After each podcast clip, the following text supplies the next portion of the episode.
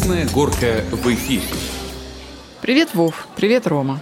Привет, Люда, привет, Вова. Привет, друзья. Судя по вашим серьезным лицам, тема у нас сегодня более чем серьезная. О, да, она серьезная. И в преддверии темы и нашего разговора я расскажу быстренько случай. У меня есть знакомый очень хороший, ему далеко за 50, но он бодрый, весел, он постоянно на позитиве весь такой. И э, мы очень редко с ним встречаемся, и тут мы пересеклись в торговом центре. Он начал спрашивать меня, как дела, я ему пытался начать рассказывать. Он такой, да ладно, Ром, не рассказывай, я вот подписан в соцсетях, то есть я за тобой слежу, у вас такая жизнь разнообразная, там, скоротечная, я в курсе. Я говорю, о, здорово, я говорю, так а давай. Он такой, не-не-не-не, меня не найти, э, у меня фейковый аккаунт создан там, я, грубо говоря, Семен Водкин. Я такой, ну, ладно. И у нас забылось, мы немного там пообщались. И я говорю, давай хоть номерами обменяемся. Он такой, нет, ты у меня записан. Такой, сейчас я тебе звякну. Он мне звонит, и у меня на телефоне звонящий Семен Водкин. То есть этот фейковый аккаунт, который да. создан. Я показываю ему, он меняется в лице, у него портится настроение Чудеса. сразу. Да, и он говорит, о, господи, а как это так? Я ведь это...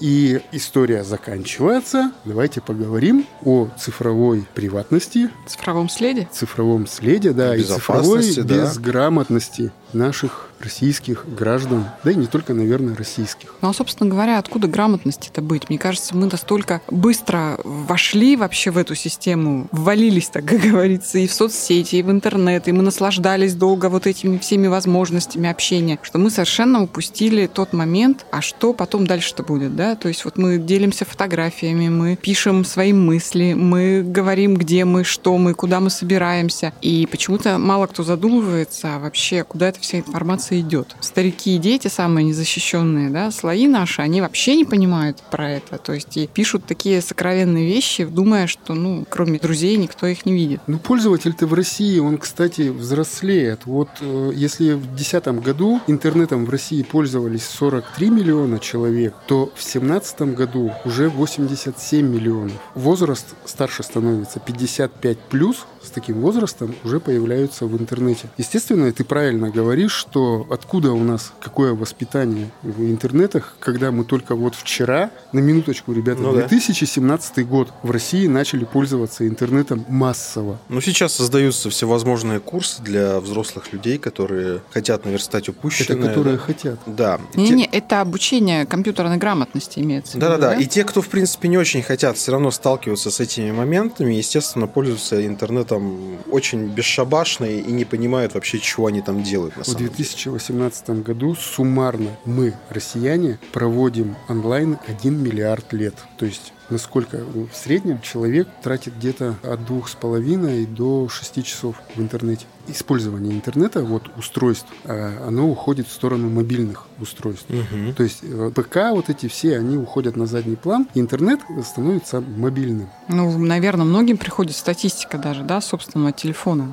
Сейчас очень озадачены некоторые производители телефонов. То есть сколько вы в неделю проводите? Так Чего вот, некоторые. так вот, Apple, Apple, да, Apple так вот, э, проблемой, честно да. говоря, так вот посмотришь, цифры-то устрашающие. Думаешь, да неужели я столько за неделю времени провожу в интернете? При этом не надо думать, что тут в большей степени речь идет о том, что это социальные сети, мессенджеры. Это и касается игр на мобильных устройствах. В играх тоже приходится ставить галочку рядом с соглашениями, в приложениях, даже информационных. Поэтому, если кто-то думает о том, что тут речь идет только лишь о социальных сетях и мессенджерах, это не так. То есть часто на автомате мы да, разрешаем непонятно кому Вот использовать я по себе, данные. допустим, знаю, что вот за последние два года у меня нет даже игр на телефоне. Использую телефон именно для рабочих каких-то моментов, но все равно какое-то время это занимает. Хотя значительно меньше, чем года два. Потому что когда человек чем-то занят, он меньше посвящает себе вот этим всем делам. Смотрите, э, не в играх дело, а дело в том, что, во-первых, мы сами отдаем все свои данные, любые данные, да, от паспортных данных, личных данных, Конечно. фотографий всего, мы это отдаем в И интернет. игры это тоже То касается. есть и обвинить-то некого. Да, и человек в основной массе, он не понимает и доверяет, допустим, облачным хранилищам, да, он доверяет закрытым аккаунтам, он доверяет паролям на документах или файлах. Но человек не понимает, что по ту сторону сторону Мобильного телефона. мобильного телефона, все его данные доступны третьим лицам. Абсолютно Но все. некоторые не понимают вообще проблему того, что ну и доступно, и доступно, и что дальше? Практически все мы любим пользоваться бьюти-фильтрами, чтобы, ну, красиво там в Инстаграме показать себя, да, мы накладываем тона на кожу, да, мы там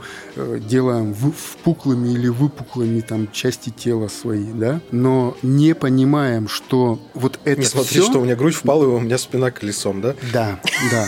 Вот. Но человек не понимает, что это все обрабатывается и создается третьими лицами, грубо говоря. Сидит прыщавый парень за компьютером и вымеряет все это, ну, я в кавычках скажу, там, линейками, то есть он рассматривает все твои части запчасти, э, нос, глаза, там, попы, грудь, материалы твоего купальника, твоей одежды и как эти материалы взаимодействуют с твоими же частями тела. А сфера задач-то какова? Сверхзадача создать бьюти-фильтр, чтобы э, когда ты хотела его применить, вот этот код понял, где твоя кожа, где твои изъяны, где тебе надо прибавить, где убавить, и ты становишься красивая. И Ты уже твои- пользуешься бьюти-фильтром, созданным. созданным, да. Но вот эти все примочки создаются на основе На базе, да. твоих, в том числе, фотографий. Это которые не выложены в соцсети. То, что ты выкладываешь у себя на странице или делишься в соцсетях фотографиями. На то, добровольной что- основе. На добровольной основе, да, ты считаешь, что это как бы можно, это одно. Но фотографии, которые твои личные по каким-либо причинам, ты их свято хранишь в облачном пространстве, на телефоне, под паролями, в специальных папках, они тоже доступны. И эти фотографии рассматривают люди.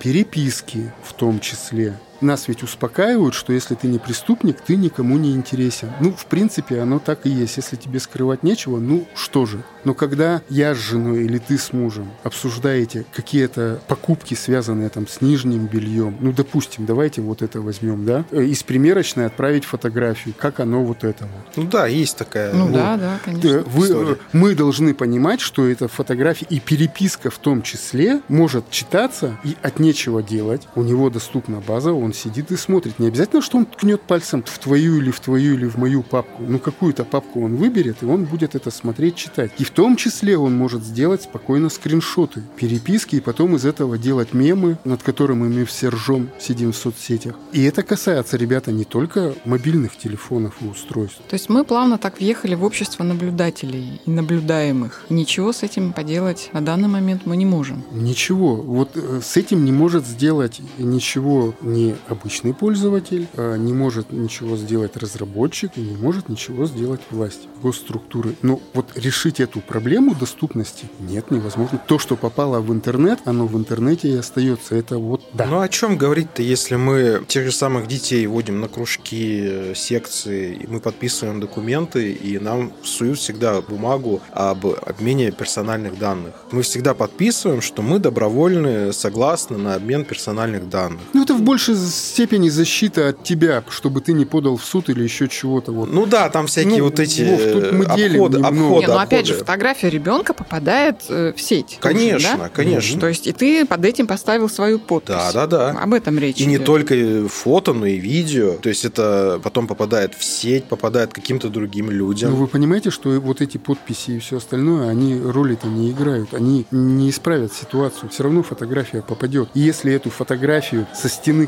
какого-то Нет, сообщества... тебя обычно заставляют подписать это, потому что Ну, ты, мо- ты имеешь, любой тебе юрист скажет, ты имеешь право не ставить подпись под этой бумагой, на твоей стороне закон. Но после того, как ты не ставишь подпись, у тебя начинается проблема уже на месте. Там, куда ты водишь своего ребенка, либо сам куда-то ходишь. Ну, ты ребенку что- говоришь, когда собираются вас фотографировать, выйди и встань за спину фотографа. Если ты не хочешь, Вов, да. А что делать, когда если конкурсы какие-то, фестивали, постановки? Вов, это частность, мы говорим в общем. Мы сейчас говорю, говорим если о мы том, не можем что это- мы не можем контролировать вообще. Да, если мы не можем это в реальной жизни контролировать, то что говорить о какой-то глобальной сети? И это касается, это причем не только телефонов. Мы все падки очень на всякие разные скидки, акции. Пример, вот прям написано, вот американская фирма Vizio и китайская э, TCL, ну давай ее так назовем. Огромные телевизоры 4К, то есть там с высоким разрешением, они там с большой диагональю, э, они выпустили там в продажу, и стоимость у них там была 500 долларов. Народ сошел с ума, побежал их покупать. И никто не обратил внимания на то, на оговорку, что покупая этот телевизор, они подпадают под некий эксперимент. Телевизор собирал данные о пользовании, какие программы они смотрят, какими облачными системами э, пользуются. В общем, все данные, которые вот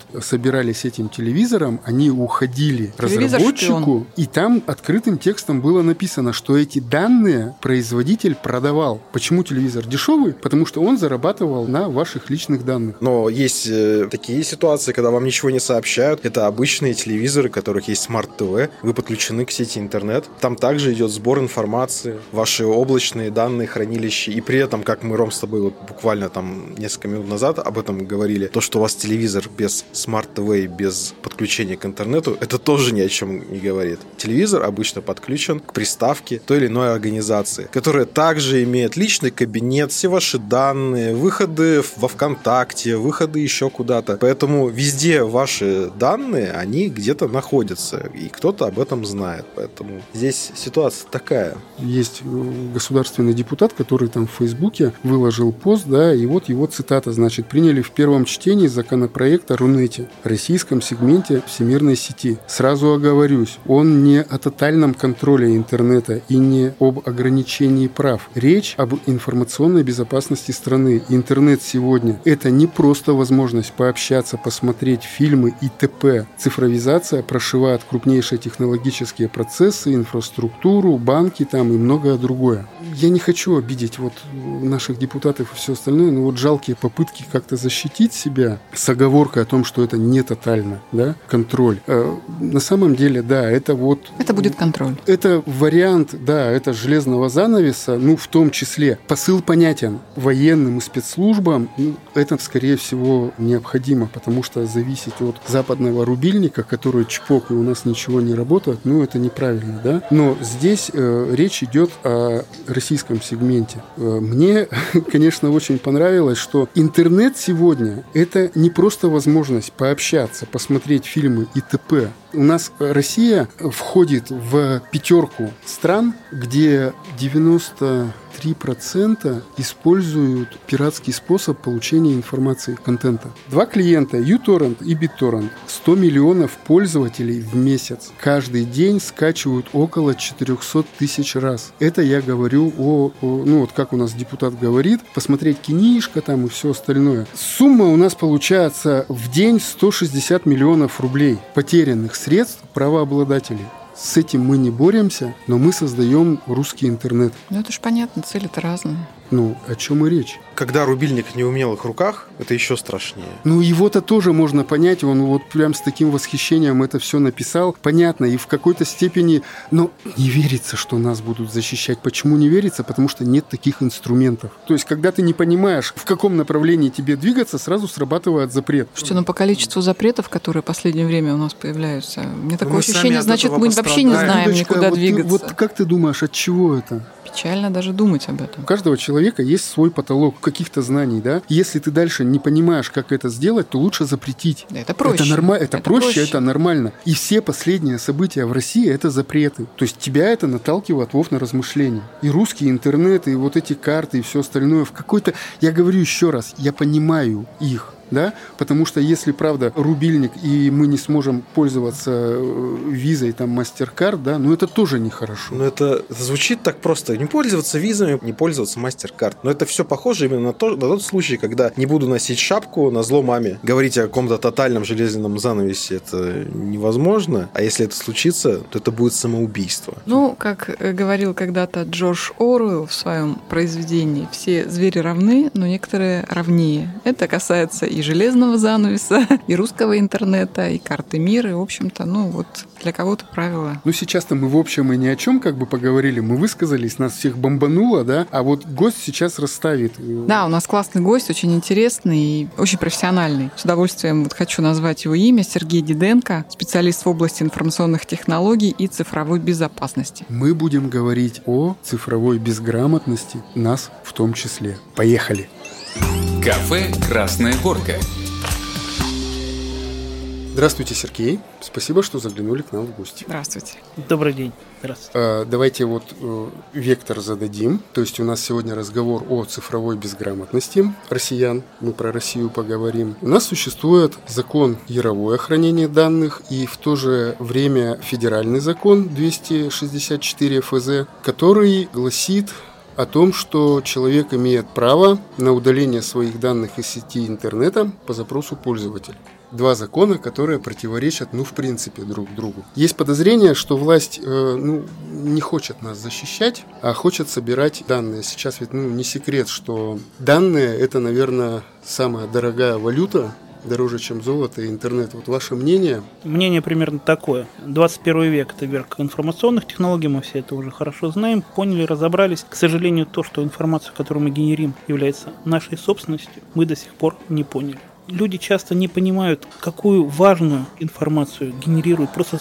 своей жизнью. Каждый человек, вот сейчас подсчитано, примерно генерирует 500 мегабайт информации в день. Причем не, не сам генерирует. Есть еще так называемая цифровая тень. Вы попадаете в объективы камер, вас снимают, вы перемещаетесь по миру, различные датчики, устройства, фитнес-трекеры, телефоны генерируют, генерируют, генерируют большой поток, который хранится где-то на серверах. Для чего это делается? Основной посыл – это сделать нашу жизнь легче, удобнее. Да? Вот для чего у нас фитнес-трекер, к примеру? Для чего мобильный телефон? Для чего смартфон? Смартфон это удобно. Да, у тебя есть и телефон, и фотоаппарат, и интернет, у тебя все, все с тобой рядом. Некоторые типы нашей активности не должны уходить куда-то. Ну, интимная активность. Да? Люди же не следят за этим. При этом где-то информация хранится. К сожалению, вот этой вот культуры хранения собственной информации ее в России еще нет. Да и, и самое интересное, что и в других странах тоже нет. Ну, может, просто люди не задумываются, но действительно мы пока на уровне развития на начальном находимся, наверное, по отношению к собственной информации. То есть мы ввязались в эту игру цифровую, но еще не знаем, по каким правилам там ведутся бои, как говорится. Да, да а, знаете, была такая система, наверное, многие кто-то помнит, Foursquare была, в которой людям предлагалось отмечаться в каких-то интересных местах и значит, угу. и набирать баллы. Угу. Так вот, руководство Foursquare говорило, что мы не знаем и долго не знали, как же заставить людей оставлять о себе информацию. Эту культуру прививали, насаждали. Сейчас это уже норма, сейчас все считают необходимым обязательно при посещении мероприятия. Зачекиниться. Зачекиниться. Вот чекин, кстати, пошел с Foursquare. Это был, был их термин. Сейчас пришли на, на концерт, сфотографироваться, собрались на концерт, сфотографировать билеты. Давайте поделимся вместе со всеми своей, своей радостью и сфотографируем билет о том, что я пойду на дорогой концерт. Но люди не учитывают, что они сфотографировав билет и передав в интернет свой штрих-код, фактически отдали всему миру свой билет. Кто первый пройдет по распечатанному билету на концерт, тот будет счастлив. И вот эти проблемы стали массовыми. Что тогда заставляет людей все это делать? Это мода, реклама, это, знаю, желание показать себя. Мне кажется, нереализованность собственной жизни в обычной. Человек пытается компенсировать себя в информационном пространстве. Но пользуются все, кому не лень. К сожалению, полностью защититься мы не можем. Даже если ты не будешь вводить своих персональных данных, неким образом они туда будут попадать. Самый простой пример, да, это пришли в магазин, указали свой номер телефона в карте для получения скидки персональных предложений, указали свою электронную почту, указали свой возраст, свой пол, свое имя и фамилию. Как конкретный продавец будет использовать информацию? Вероятно, так, как ему удобно. Мы, написав своей рукой заполнить форму, мы, мы дали ему право распоряжаться этой информацией. А потом почему-то нам не нравится, когда приходят рассылки смс э, с различными предложениями, не относящимися вообще к нашей сфере интересов. Просто наш номер был продан, наши данные были проданы. Сейчас интересно, даже если не входить в интернет, интересны технологии, которые применяются и внедряются в сфере ритейла. То есть представим большой гипермаркет, да, большой такой развлекательный центр. Сейчас внедряются системы, внедрены в некоторых точках, которые на подходе к зданию уже распознают тебя, ты уже здесь был, да, и уже отслеживают твой маршрут, по видеокамерам можно распознать твое перемещение, определить твою сферу интересов, определить э, твой средний чек, определить твой состав семьи, представить тебе персональные таргетированные предложения. То есть совсем скоро при входе в магазин ты увидишь на табло «Дорогой Сергей, сегодня для тебя твой любимый продукт с 20% скидкой в честь твоего дня рождения». А рядом идущий человек что увидит? На ну, он табло? увидит, вероятно, либо свое, либо порадуется за то, что у тебя день рождения, значит, поздравить тебя. А ты думаешь, еще, может, какой-нибудь чипик в глаз внедрят, ну, и ты будешь видеть то, что развешиваться то, что тебе... будет реклама, я понимаю. Да, да. да. Если у вас большой чек, э, вы тратите большое количество денег, то реклама, скорее всего, э, будет выберет Сергея, да, да, а не рядом идущего Романа, который покупает там хлеб. Я не интересен этому. Ну вот. ладно, ритейл, я продолжу. Ага. Берем крупный хаб аэропорт Москвы. Ты появляешься в, в зоне аэропорта, номер твоего телефона, идентификационный номер, да, не мобильный, уже распознается специальной системой. Ты проходишь к стойке регистрации, система дальше начинает привязывать к тебе возможные твои рейсы. Ты зашел в туалет, определился твой пол. То есть привязан к уникальному номеру телефона. Если не в тот ты туалет заш... зашел, ну, то если... тебя с позором выгоняют. Ну, по крайней мере, об этом тоже будет занесена информация куда следует. Дальше, если вдруг ты вошел в Wi-Fi сеть аэропорта, и после этого э, проверил свою страничку Facebook или там, ВКонтакте или другой соцсети, то вся эта информация полностью состыковалась и уже знают о тебе все. Для чего это делается? Это уже работает для того, чтобы знать, мужчина там 35 до 40, большую часть времени в аэропорту проводит в такой-то зоне, женщина проводит в такой-то зоне, да, заходит в таких-то точки. И в этих точках можно персональные предложения для людей э, с той же группы формировать. Арендная плата уже становится динамично назначаемой. Вот у нас мужской поток, к примеру, там формируется вот в этих направлениях. Вот здесь вот стоит мужские товары продавать. Вот здесь вот у нас детский угол. Здесь, соответственно, для детей можно игрушки выставить. И, соответственно, арендная плата начинает динамически меняться. Это уже работает. В общем-то, тема такая достаточно правильная и для нашего удобства, и нашей безопасности. Да. И заметьте, мы не сказали еще ничего о том, чтобы человек вошел в интернет толком. Да? То есть, фактически mm-hmm. мы только об распознавании. Самая большая проблема это то, что ладно, там люди после 55. Самая уязвимая часть населения это все-таки молодежь, поколение Z. Дети теперь с клиповым мышлением, с распознаванием ярких образов. Они общаются теперь эмоционально, да, почему появились эмодзи там и различные смайлики. Им важнее передать эмоцию, нежели информацию. Они действительно более уязвимы они передают информацию о себе избыточно. Ну, достаточно сказать, как в школе дети теперь списывают, знаете, нет? Родителям, может, интересно будет. Интересно. Да, простой пример. Мне рассказала дочь. Утром первый урок у параллельного класса самостоятельная работа. Дети снимают на телефон, высылают в группу общения классов. Соответственно, а, ответы и решения есть на втором уроке уже у другого класса параллельного. Слушай, ну это надо уметь договориться с предыдущим-то классом. А да, эти денег попросят. Да, посмотрите, как здорово дети придумали. Молодцы, они быстро адаптировались, это их информационная среда. Им удобно, они, они в этом, они здесь победители. Но есть вещи, которых они еще не замечают. Они сейчас генерируют больше информации, чем мы с вами. И эта информация будет копиться, копиться, копиться, и составлять их вот этот вот большой информационный след, цифровой след, который будет пройдет через всю жизнь. Он как сначала привязался, так до конца жизни и будет преследовать человека. И любая ошибка в молодости, она будет сохранена, и никакой федеральный закон не позволит, так как нет просто механизма вычистить эти цифровые следы, потому что ты не можешь проконтролировать, где ты их оставил. Ведь законы, они в принципе просто написаны, они не могут работать, они не могут технически работать. 264 ФЗ закон. Э, он гласит, что я имею право написать или позвонить на любой интернет-ресурс и сказать, что мои данные вы должны удалить. Мне говорят, хорошо, мы удалили. И все. И, и все. И все. И никто, вы же не можете проверить, у вас же нет доступа к системе. Второй момент. А вот эта компания, которая стала обладателем ваших персональных данных, а если она их передавала кому-то? У них был подписан договор о неразглашении, да, так называемый NDA. Но они передали ваши данные, потому что галочку вы поставили, что данными распоряжаются, вы, да. Вы, согласны. вы, ну, есть... вы дали согласие, все, вы не управляете этими данными никак. То есть здесь контроля вообще нет? Или кто-то все-таки имеет над этим контроль, но мы об этом не знаем? Ну, государственные органы имеют над этим контроль. Вопрос, они занимаются этим вопросом или нет. Да? К сожалению, здесь твердо утверждать, как, ну или обратно, невозможно. Я на данный момент не видел ни одного реализованного решения и не видел ни одного судебного процесса в отношении какого там ни было оператора персональных данных за то, что он там, значит, вот, распорядился неправильно а почему? или не удалил. уже невыгодно, чтобы удаляли данные. Государство тоже можно понять, и сбор наших данных ему намного полезнее, чем удаление и контроль над сайтами. Ну, тут, наверное, ну, спорить-то и не нужно про это. Если не персональные данные, а некие другие данные, то здесь вот как стоит вопрос. Нет, ну это имеется в виду персональные данные. Это фотографии, давай, это твои комментарии. Стоп, давайте это так. Все. Вообще персональные данные, да, как указано в законе, это та информация, которая позволяет вас идентифицировать так или иначе. Так получается, все позволяет теперь, судя по тому, что вот мы ну, с вами говорим. Ну, фактически фотография это персональные данные. Про Фамилия, имя, отчество, персональные данные. Да, да, да, да, да. Ну, паспорт достаточно. Вот я свой расскажу случай. Я регистрировался на сайте компании э, нагрева табака. То есть я бросаю курить классические сигареты и пользую всякие там методы. И, естественно, это 18+, естественно, ну, табак ты должен подтвердить. Я начинаю регистрироваться, и э, внизу приписочка такая, что ты типа должен подтвердить свои паспортные данные, нести, ну, чтобы мой возраст определить. Или же можно э, ускорить этот процесс и через сотового оператора. Мне стало это очень интересно. Соответственно, я нажал сотовый оператор. Буквально через 3 секунды ваши данные подтверждены. Роман, вы молодцы. Вот можете теперь покупать. Вот это как происходит? А дальше мои данные, они куда? То есть там сидит э, какой-то вот айтишник или э, ну, специалист, без разницы. Ну вот какой. Сергей говорит, что дальше-то, в общем-то, мы не знаем, мы не можем отследить судьбу. А дальше темное облако. Роман, вопрос такой, как вы считаете, кто имеет доступ к размеру вашей заработной платы, к вашему доходу? Кроме Ж- бухгалтера жена. вашей компании. И жена. Налоговая. А еще? А, ну банк, да, естественно, да. Мобильный банк. оператор. Мобильный, опер... Мобильный оператор. Да. Почему? Вы получаете смс, когда вам деньги зачисляют на счет? А, я вас понял, да. Хорошо, ну смотрите, пожалуйста, ну, вообще банки продают информацию о платежеспособности своих, своих абонентов, клиентов, клиентов да. да. Мобильные операторы продают свою информацию.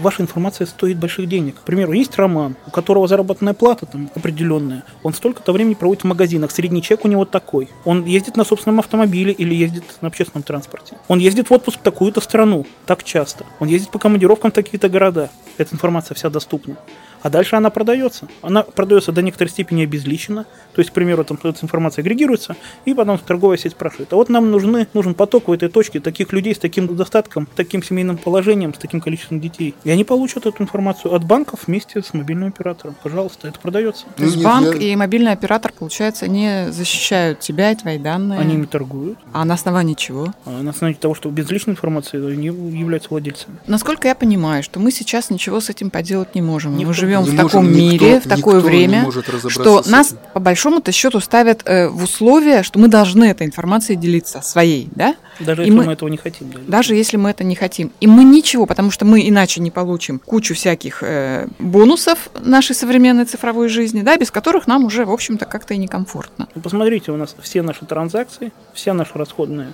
политика, она доступна банку, соответственно, доступна по запросу контролирующему органу, налоговому органу. Это действительно повышение прозрачности экономики. Это, в общем, да, это борьба с терроризмом, да, с финансированием терроризма. Это, то есть, это на самом деле большой пласт действительно полезной работы, которую должны вести и ведет государство. Вопрос в том, что помимо основного направления, вероятно, возникают еще и дополнительные какие-то ну, То есть за голову-то власти специалисты на самом деле и схватились, потому что вот доступность вот этого всего, она как и хорошо работает, да, так и, соответственно, ну, плохо. То есть эту информацию может купить, э, взять, э, затребовать, ну...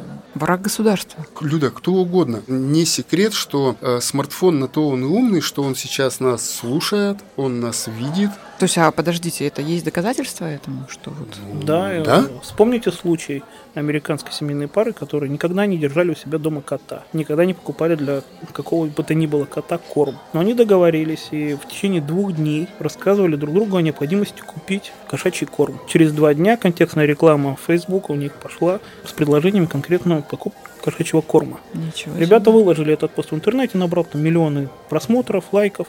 Люди стали в сообществе тоже повторять этот кейс. Действительно, информация подтвердилась. А вы не пробовали повторять? Я пробовал, у меня тоже получилось. Да вы что? Да как формируется вообще э, наше мнение. У современного человека личного мнения в принципе нет.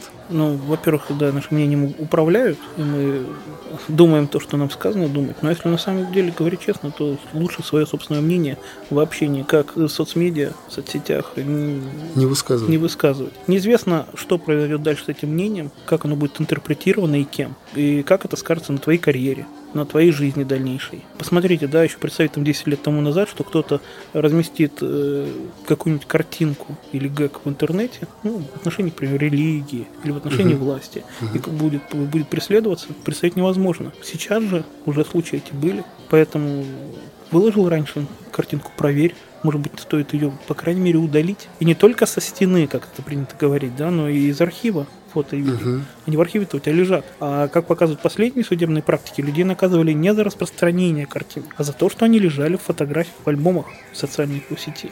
Поэтому мнение лучше иметь, безусловно, свое собственное и быть уверенным и надеяться на то, что это твое собственное мнение, не навязанное тебе сообществом. Второе, все-таки очень осторожно его э, транслировать. То есть, ну, мы э, задаем какую-то тему вот в поиске, да, допустим, снеговик да, или Дед Мороз. если ты будешь часто интересоваться этой темой, то твоя лента, вот эта новостей, она будет состоять вот из этого и около этого. На самом деле это тоже проблема. Эта умная лента создана для нашего удобства. Отсекать все лишнее, собирать для тебя информацию, которая тебя интересует. Но и очистить, привести в сознание умную ленту, вот эту вот, в нормальное состояние, у меня на это потратилось, ну, около двух недель. Вот формирование этого же личного мнения, да, у человека. То есть, если человек не задается этим вопросом, он оказывается быть втянутым. Знаете, напоминает притчу. Помните о том, как два человека подошли к городу, и сначала один зашел в город, вернулся и говорит, одни злые люди, обманщики, подлецы. Второй потом сходил, говорит, слушай, там все замечательные, добрые, открытые, искренние. Кто что хочет, тот то и видит кто с кем хочет общаться, с тем и общается. И поэтому, если ты хочешь вычистить ленту, нужно начать с себя. Перестать читать хлам перестать читать информационный мусор, перестать отвлекаться, сконцентрироваться на действительно стоящих важных вещах. Тогда лента будет соответствовать твоему настроению, будет формировать тебя по-другому. Но это же сложно сделать, если человек а уже все, вовлечен. А все хорошее сложно делается, да все, любое достижение не дается просто так, но поэтому достижение. Очень легко деградировать, смотреть пошлые картинки и потом жаловаться, что у тебя в ленте одни пошлые картинки. Но если серьезно, да, лента формируется, и от этого никуда не идти. Есть несколько способов противодействия. Там, да, это, к примеру, использовать только э, браузеры в режиме приватного просмотра, для того, чтобы не, не оставался след хотя бы в кэше браузера, да, то есть так называемые кукис и прочее. Запустили браузер, перешли в, в просмотр защищенный, посмотрели, закрыли. Информация очистилась, она в ленту потом не попадет. Насколько вообще э, опасна халява в интернете? Давайте понимать, что любой хранимый мегабайт имеет стоимость. Есть понятие стоимости хранения одного мегабайта информации. И, как ни странно, это достаточно большие суммы. Значит, за это хранение информации кто-то платит. А сколько примерно? Ну, в разных компаниях по-разному. Зависит от стоимости оборудования, зависит от масштаба, зависит от типа хранимой информации, от типа доступа к информации. Но это от нескольких копеек до полутора рублей за мегабайт. Все угу. зависит от того, насколько ты быстро хочешь получить доступ к этой информации. Ну, в масштабах это огромные масштабах, суммы. Это, это огромные суммы, и они окупаются, кто-то за это платит. Каждый раз, когда ты загружаешь э, фотографию в интернет, знай, кто-то это оплатил. Так или иначе оплатил. Не бывает денег из ничего, из воздуха. Когда люди выгружают полную коллекцию своих фотографий на какой-нибудь ресурс. Знаете, что это не просто так. Надо понимать, что он может утечь. Облачное хранилище, оно безопасно у меня в голове. Этими данными э, могут пользоваться-то, в принципе, ну, кто угодно. Да. Или нет? Ну да. Ну смотрите, да, во-первых, вы подписываете пользовательское соглашение. Когда вы говорите халява, это значит, что вы согласились с теми условиями, которые вам предложил провайдер этой услуги. И обычно там написано, что эта информация принадлежит ему, а не вам. То есть вы даже потом по... Э, заявить права на то, что там, это моя информация, пожалуйста, удалите ее с ресурса. Даже права даже нет. Она хранится не у вас, она не вам принадлежит. Ваши письма в вашей электронной почте вам не принадлежат. Это как ипотека, в общем-то. Ты, ты взял квартиру в ипотеку и думаешь, что она твоя. Ну, до ну, тех пор, пока не расплатился с ипотекой. Ну, я, да, да. А здесь любое написанное письмо на бесплатном хостинге, да, не будем называть их, все их знают,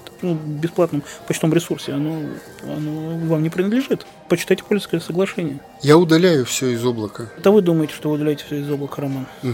Оно уже лежит в бэкапах, оно скопировано на, на медленное хранилище, и где-то оно хранится. Заметьте, даже самый любой почтовый ресурс не предлагает вам сразу удалить письмо, предлагает переместить его в архив, как делает Google Почта. Да. Причем, чтобы удалить это письмо, сначала нужно войти в настройки, найти эту настройку, включить ее, после этого вы можете удалять письмо. Почему? Google же уже не раз ловили на том, что они анализируют почту для того, чтобы представить нам, как они писали, наиболее адекватный контент и предложения. Они выгребают оттуда наши контакты. Есть это? Есть.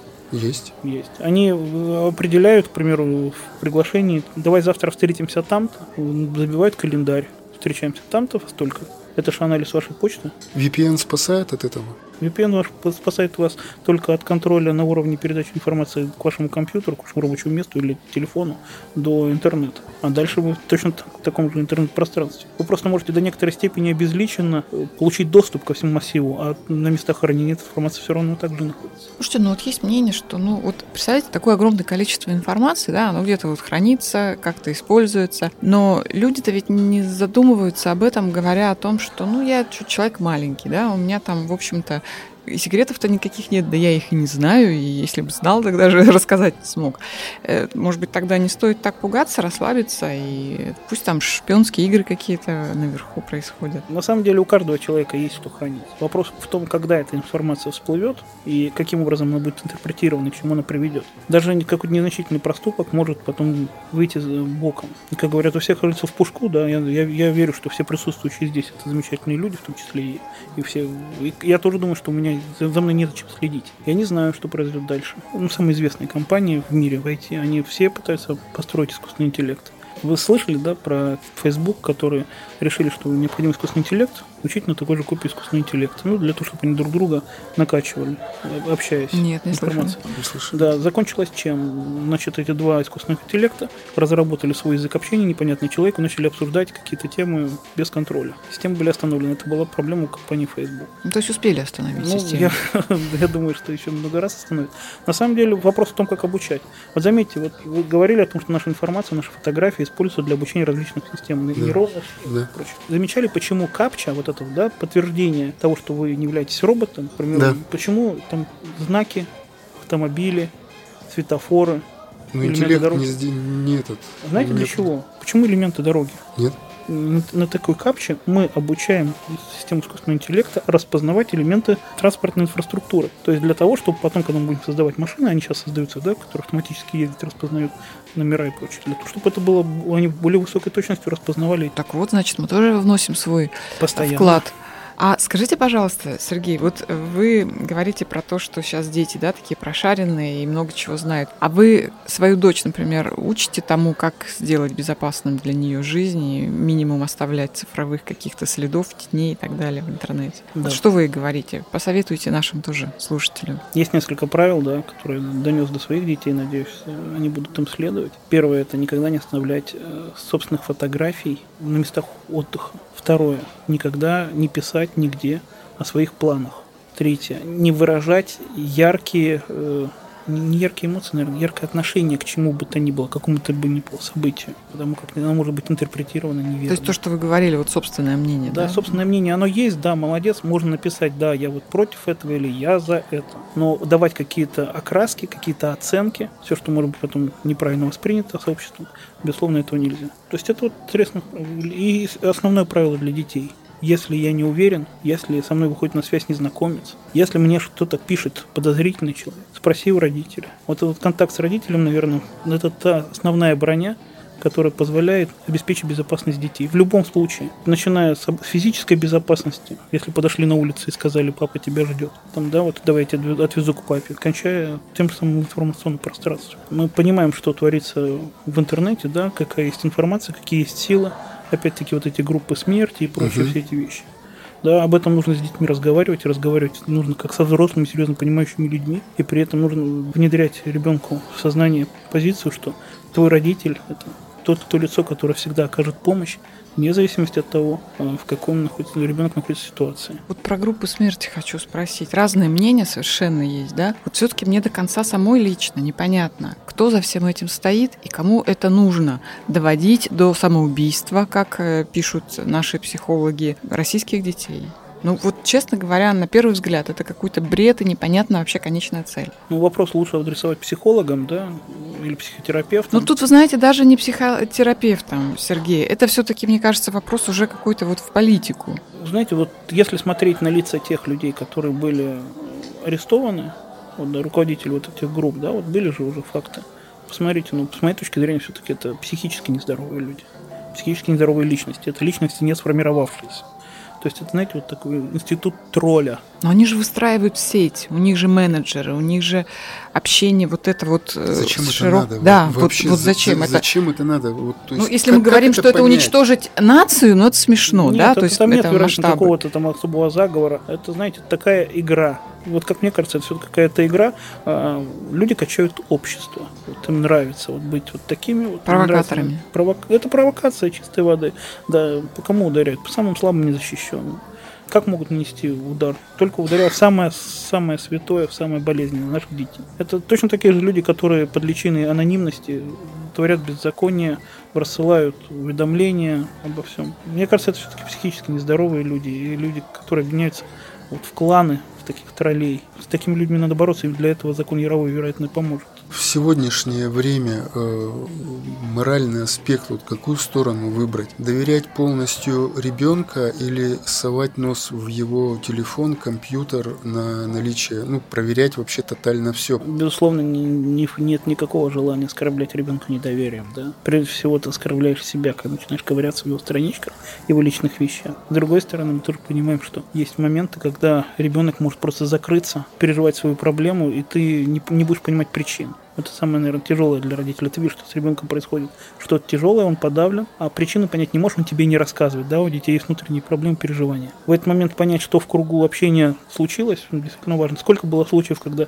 детям угрожали сверстники, угрожали через социальные сети, через сообщения смс там, или в каких-то мессенджерах. Они напуганные, там, боялись идти в школу. Это же было чему это приводит, тоже, мягко скажем, к кошмарным последствиям.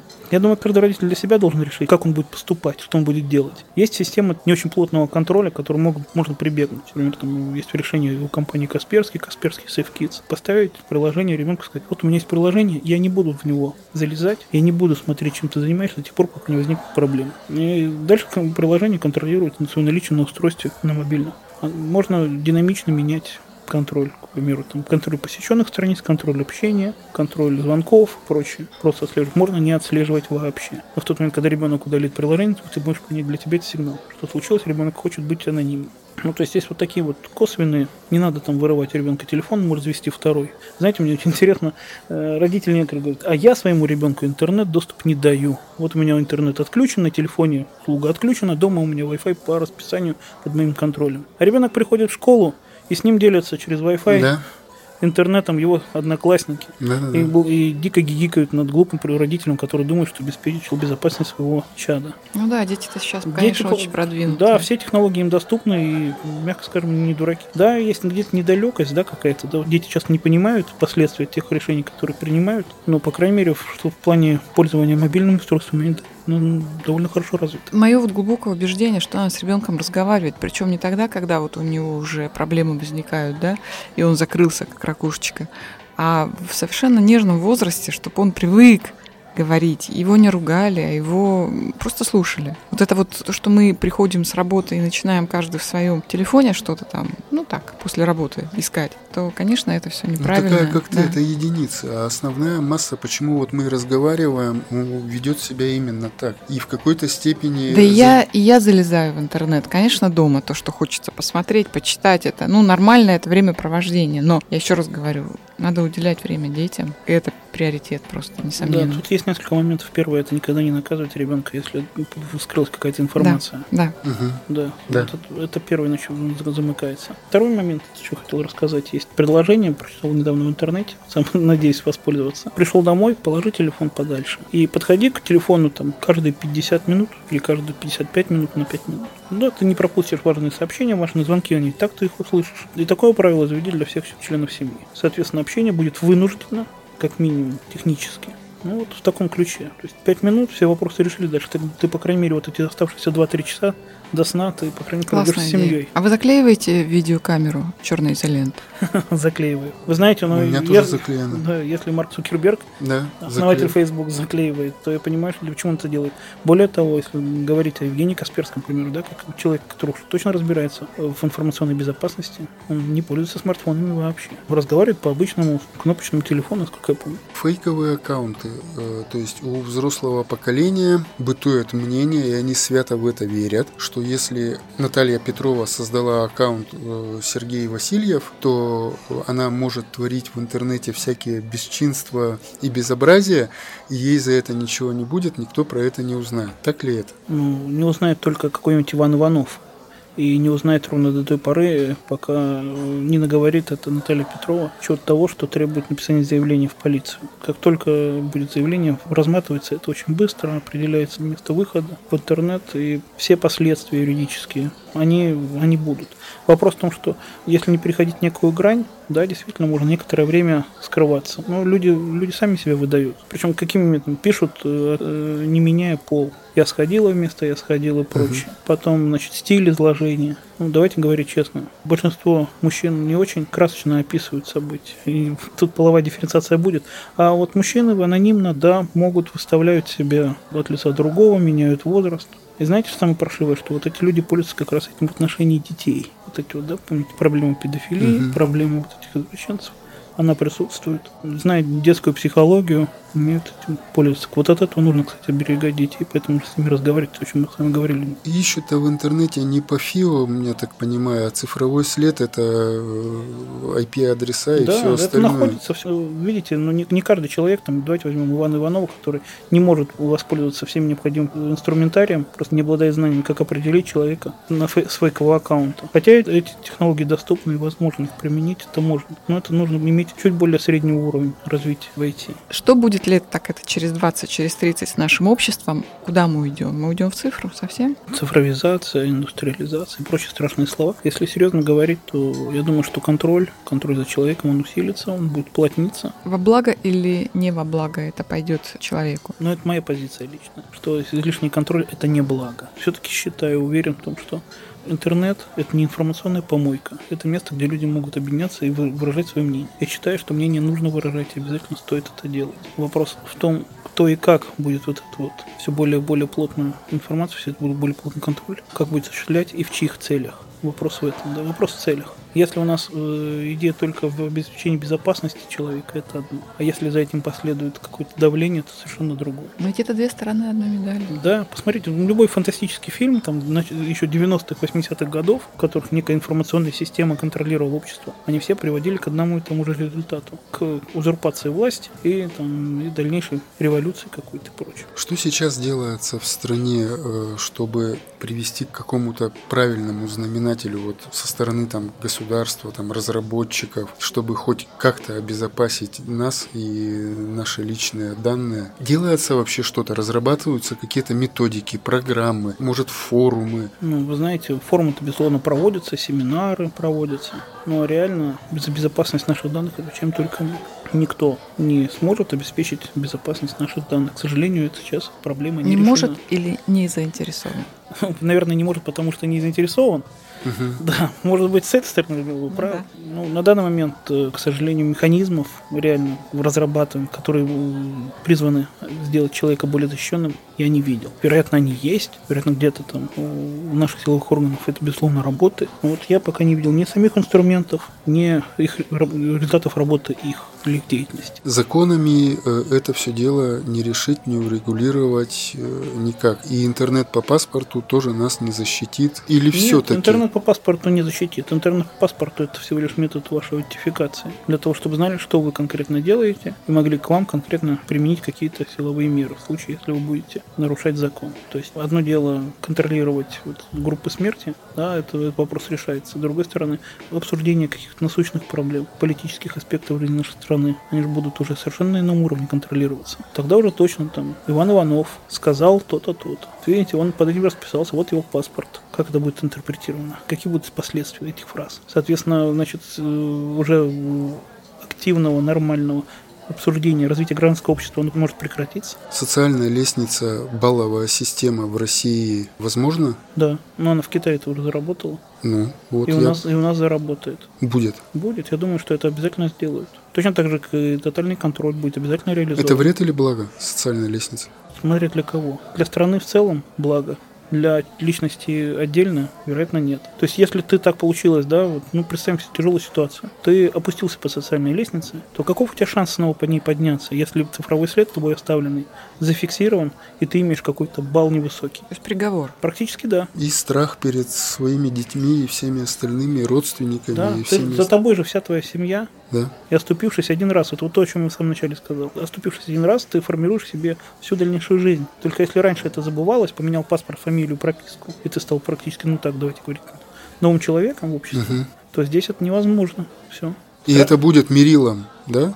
Ну, в будущем. Так, да, так же, как в Китае. То есть ты не можешь сейчас уже поступить в ВУЗ, если у тебя семья не дотягивает до какого-то балла, и ты средний балл не набрал. Ты не можешь поступить на высокую должность, если ты не набрал определенный балл. Да, у тебя там были просроченные кредиты, не дай бог какая-то административка, судимость, все, ты, те выходы закрыты. Соответственно, у тебя совершенно определен твой уровень дохода и, соответственно, определены твои перспективы. Не только твои, но и твоей семьи. Хотя у нас всегда считалось, что сын за отца не отвечает. Ну, в Китае большое население, то есть, может, как-то вот я и пойму эту социальную лестницу, потому что это, ну, огромный-огромный муравейник. В России, где э, смертность и мы, ну, в кавычках, вымираем, мало рождаем, еще если вводить социальную лестницу, то ну, это страшновато на самом деле. Почему именно, да, именно такой путь? другого пути нет? А потому что цифра, в будущем цифра... Вот Это мы... очень удобно в плане управления. Да? Ты можешь управлять только тем, что можешь измерить. А если ты измерить не можешь, то как ты этим управляешь? Поэтому если у тебя есть общество, и ты его измеряешь, тогда ты можешь им управлять. Тогда ты знаешь, кто чего стоит, тогда ты знаешь, кого стоит выдвигать, тогда ты знаешь, кого стоит задвигать. Это то есть, с точки зрения управления, это замечательный механизм. Да. Раз он такой замечательный, то он будет реализован. Причем, посмотрите на закон Яровой, да, был, большая четверка операторов связи сказала, что потратят 2 триллиона 200 миллиардов рублей. Сумасшедшие деньги, которые все равно так или иначе э, скажутся на тарифах на сотовую связь. Ну, скажется, да, да. Другой момент. В следующем году Роскомнадзор собирался потратить 20 миллиардов рублей на блокировку всего лишь одного мессенджера Telegram. Ну, а не разработку там системы глубокого анализа пакетов, но в принципе при том, что у них всего 8 миллиардов с копейками бюджет. Государство не может победить мессенджер. Ну, другие-то проблемы победит. все решили. Вопрос конечно. во времени. Победит. Ну, это вот... сколько война идет? Год? Метод, ну, на тот момент метод, который применялся, да, он всего лишь ограничивал функциональность. Сейчас будет уже разбираться пакеты, которые идут по интернету, и определяться там сигнатурно, э, является ли это мессенджером или не является ли это пакет мессенджером. Соответственно, эти сигнатуры будут резаться пакеты и все. Ну, то есть, да, там будет стандартная война, средства атаки и средств защиты, да, средства нападения, средства обороны. Также и здесь будет предлагаться что-то новое, будет блокироваться. И с каким-то переменным успехом все равно я думаю, что блокировка возможна. И можно заблокировать и любой мессенджер. Русский интернет. Мы не можем это оставить без внимания.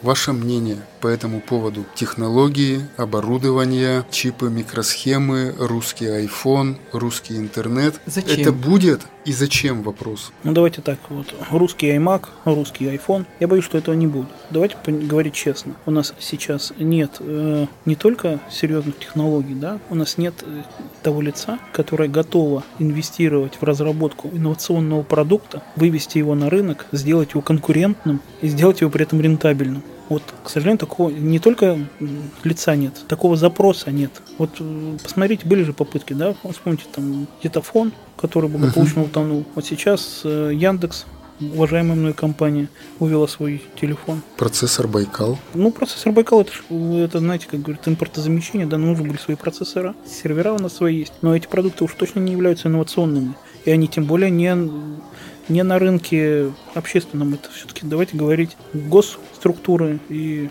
силовые органы. Русский интернет, он вообще нужен? Я понимаю, он нужен военным, силовикам и всем.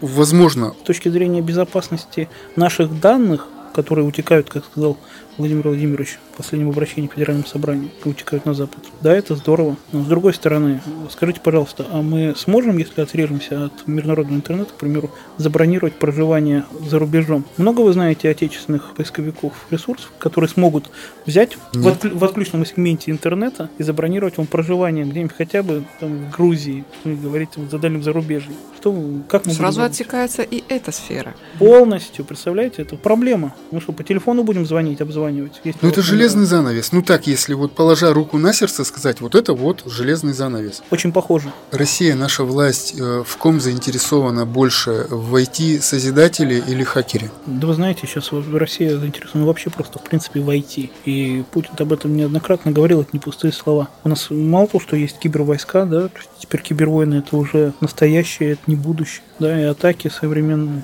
там они проводятся друг на друга странами в информационном пространстве. Это один из элементов гибридной войны.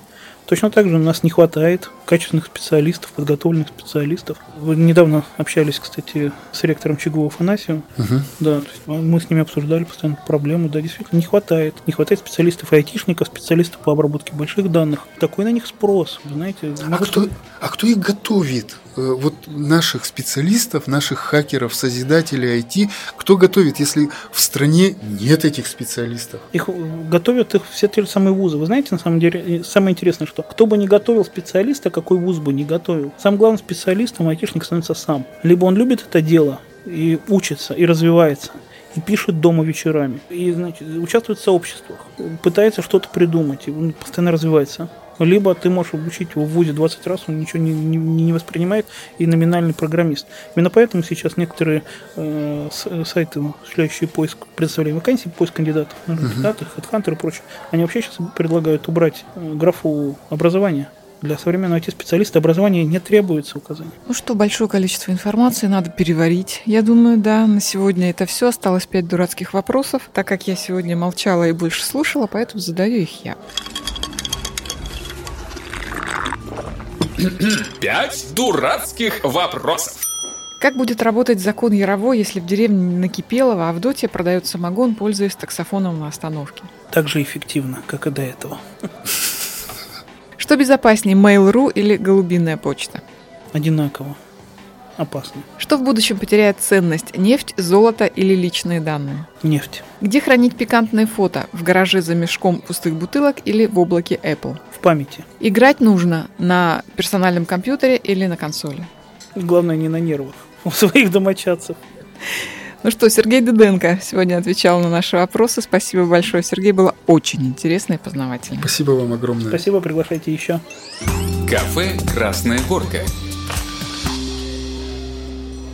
Ну, очень много вещей, которых я давно уже знаю. Для меня многие вещи не, не открытие. Не открытие. Такова сейчас реальная жизнь. Остается лишь только как-то более-менее обезопасить себя, более-менее отсортировать, отсортировать ну, свои действия. Как отсортировать, если тебе разработчик подкидывает с каждым днем все больше и больше разных удобных для тебя плюшек? Ну, ну я, допустим, не пользуюсь большинством удобными плюшками. Я как раз пережил этот момент детского восхищения всем этим. Ну нет, я не про это, Люда. Ты же пользуешься приложениями гостиницы, там вот. Я...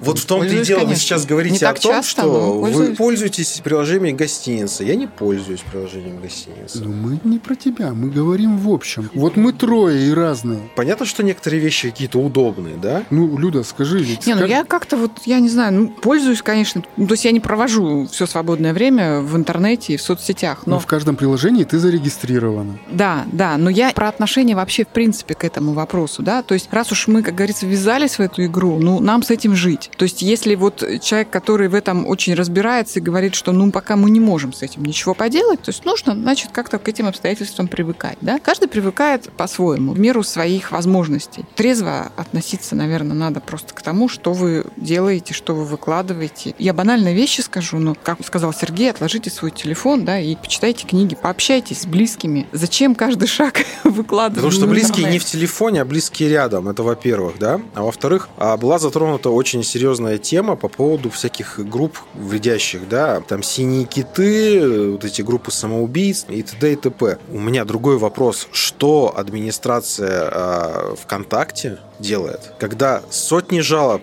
отправляются на эти группы, и администрация ВКонтакте ничего не делает с этим. Они знают о существовании этих групп и ничего не делают. Я еще раз повторяюсь. Ну, вот это странно, да. Это очень серьезная вещь. Мы говорим, мы ждем, когда органы... Э, ну, целая страна бегает за ссылаются... телеграммом, да, вот да. Это, да. А тут просто да, люди... ссылка-то идет как раз на то, что трудно доказать факт. Ведь это же вот если вы читаете, ну, допустим, изучали вопрос этими синими китами, то очень сложно до юра доказать, что человек подвигает другого человека. Мы ну, не должны ждать Ад- этого. Администрация ВКонтакте. Э, Нет, понятно, может, что это уловки, да, уловки, да, да но, к сожалению... Они могут взять и сами закрыть, то есть без объяснения. То есть могут разрешить, не разрешить. Ну, ну это уже, да, другой вопрос, значит, кому это выгодно. Да. Тот же самый YouTube. Там не ждут, там кидают страйк. Страйк, да. И все, и до свидания. Да. Сейчас очень жестко YouTube э, выступил против всяких букмекерских контор, лотереи, да, лохотронов. Да, да, да, Сказали, больше, ребята, вы не используете. Как только мы видим это, вас сразу банят. Без разговора. Это написано сейчас в листе, где нужно соглашение прочитать, да, то есть mm. вот. Здесь что-то подобное должно быть, но мы ждем, когда кто-то погибнет, кто-то умрет от чьих-то рук. И при этом это все равно, что касается домашнего насилия. Пока не убил, смысл куда-то выезжать. Вот у нас как-то в стране именно все вот так вот, таким образом поступается. Для меня это вообще дичь какая-то. Ну, дело рук самих утопающих. Ну, то есть в вопросе цифровой приватности и безопасности есть где поработать, но почему-то вот в тех-то областях как раз работа и не ведется. Угу. Давайте вот подытожим, да, чтобы там не строить иллюзий, что нас кто-то придет, какой-то э, человек на белом коне и спасет нас всех. Такого не будет. Спасение утопающих. Дело рук самих утопающих, все правильно. И никому в мире не